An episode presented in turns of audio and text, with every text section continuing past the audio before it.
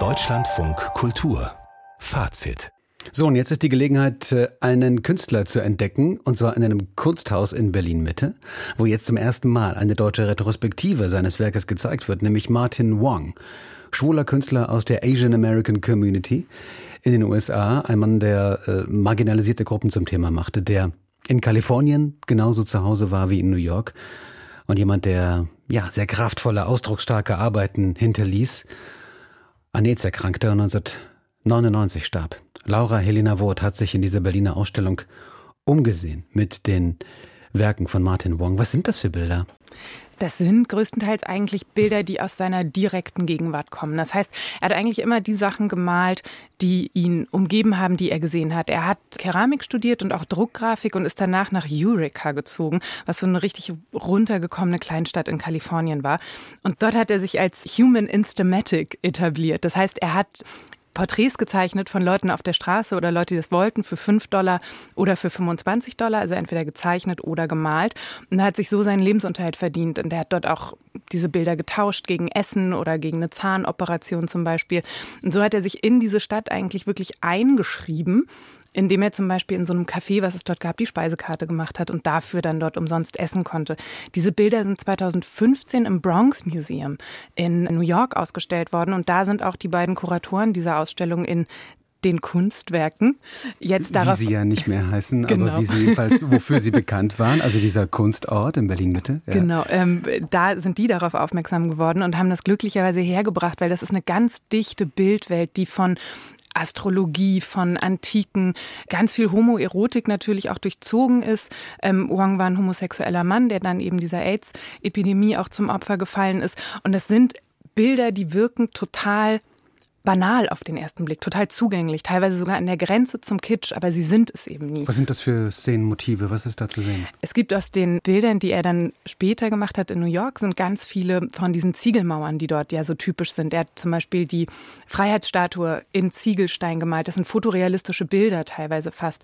Er hat dann in der Lower East Side gewohnt, wo es eine sehr, sehr starke und präsente puerto-ricanische Community gab. Mit denen hat er sehr, sehr viel gelebt, gearbeitet und natürlich auch deren Alltag gemalt. Das heißt, er hat Gefängniszellen gemalt, die sehen wirklich aus, als wären die Kilometer tief, als gäbe es dort keinen Boden. Das ist wirklich extrem anrührend auch, wenn man das sieht. Er hat seine Liebhaber gemalt, er hat Graffitis tatsächlich auch abgemalt, weil er ganz eng in dieser Graffiti-Szene auch drin war.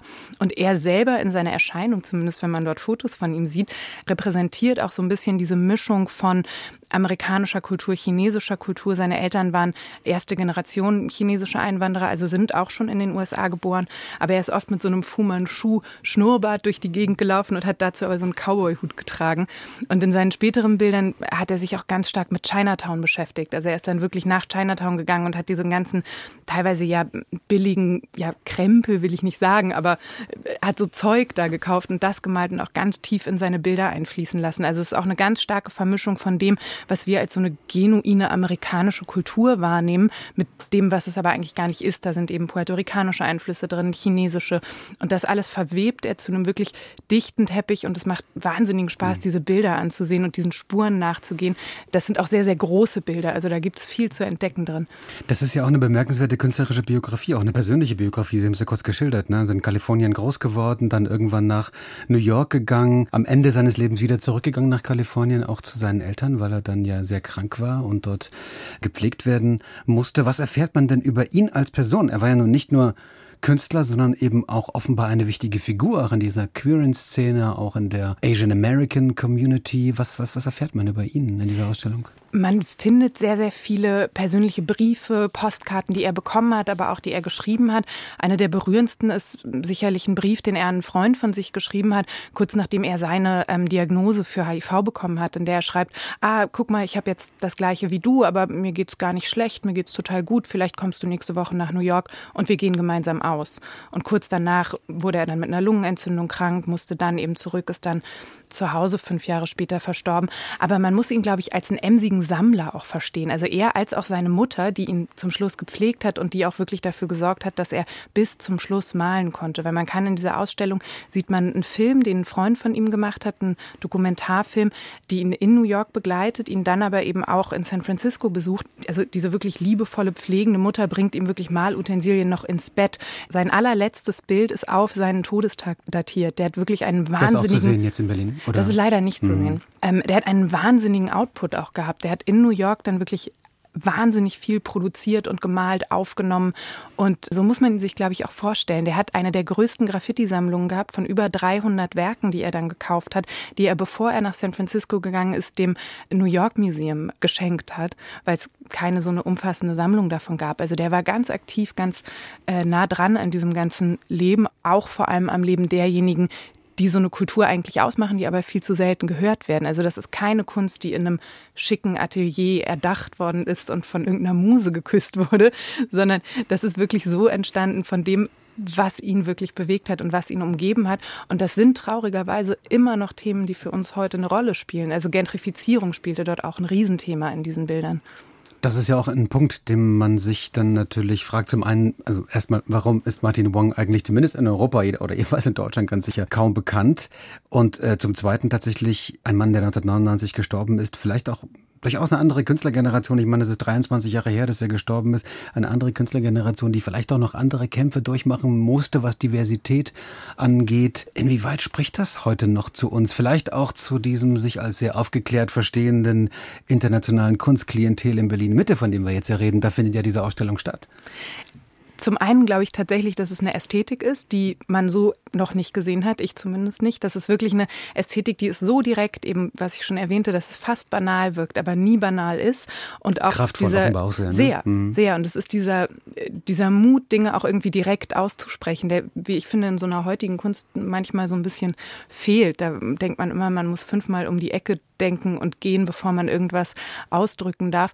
Und dann sind es eben auch Themen wie zum Beispiel die Gentrifizierung. Er hat an der Lower East Side, kurz bevor viele Geschäfte und so geschlossen haben, hat er geschlossene Schaufenster und geschlossene Ladenfronten in Originalgröße abgemalt, bevor dann die schicken Läden da reinkamen. Also die Lower East Side war damals wirklich, naja, eher so eine Gegend, da ging man nicht so hin. Und er hat das eben noch in dem Moment eingefangen, bevor es sich verändert hat. Und das Tragische ist, das sind ja alles Themen, die für uns heute immer noch wahnsinnig relevant sind. Und dann muss man sagen, ist auch nochmal ein viel stärkeres Bewusstsein für das, was eigentlich bei dieser AIDS-Epidemie in den 80er und 90er Jahren passiert ist. während der Corona-Pandemie ist das natürlich nochmal viel stärker in die Köpfe der Leute gekommen, was da eigentlich los war. Und es hat natürlich nochmal ein ganz anderes Level an Empathie auch erreicht, das die Leute damals, glaube ich, so nicht erfahren haben. Mhm. Und es braucht, wie gesagt, eben 23, 24 Jahre, damit es so eine Art Gesamtwerkschau zumindest in Deutschland gibt. Also, warum ist Martin Wong zumindest im Vergleich zu, zu anderen Namen, die man vielleicht auch aus der New Yorker Szene der, der 70er, 80er Jahre kennt, Basquiat oder, oder Andy Warhol. Warum ist er so unbekannt geblieben, zumindest in Europa? Das ist eine gute Frage. Also in Deutschland kümmert sich die Galerie Buchholz schon wirklich lange darum, dass das Werk immer bekannt wird. Der Künstler Dan Wo, der auch in Deutschland bzw. in Berlin lebt, sammelt ihn schon sehr, sehr lange und unterstützt auch die Mutter von Martin Wong, die mittlerweile auch verstorben ist, aber die hat direkt nach Martin Wongs Tod 2001 hat sie die Martin Wong Foundation gegründet, die junge Künstlerinnen und Künstler unterstützt, unter anderem eben auch mit der Hilfe von Künstlern wie Dan Wo zum Beispiel. Also eigentlich hat er große Fürsprecher und bevor die Ausstellung jetzt in den KW war, war sie in Madrid im Museum zu sehen und wandert dann auch weiter ins Stedelijk Museum. Also es ist wirklich das Jahr des Martin Wong eigentlich. Also auf nach Berlin, um Martin Wong zu entdecken, oder? Unbedingt. Mhm.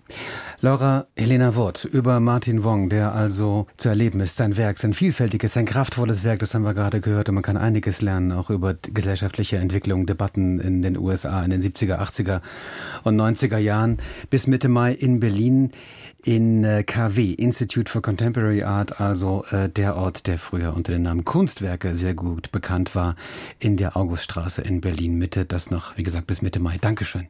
Danke.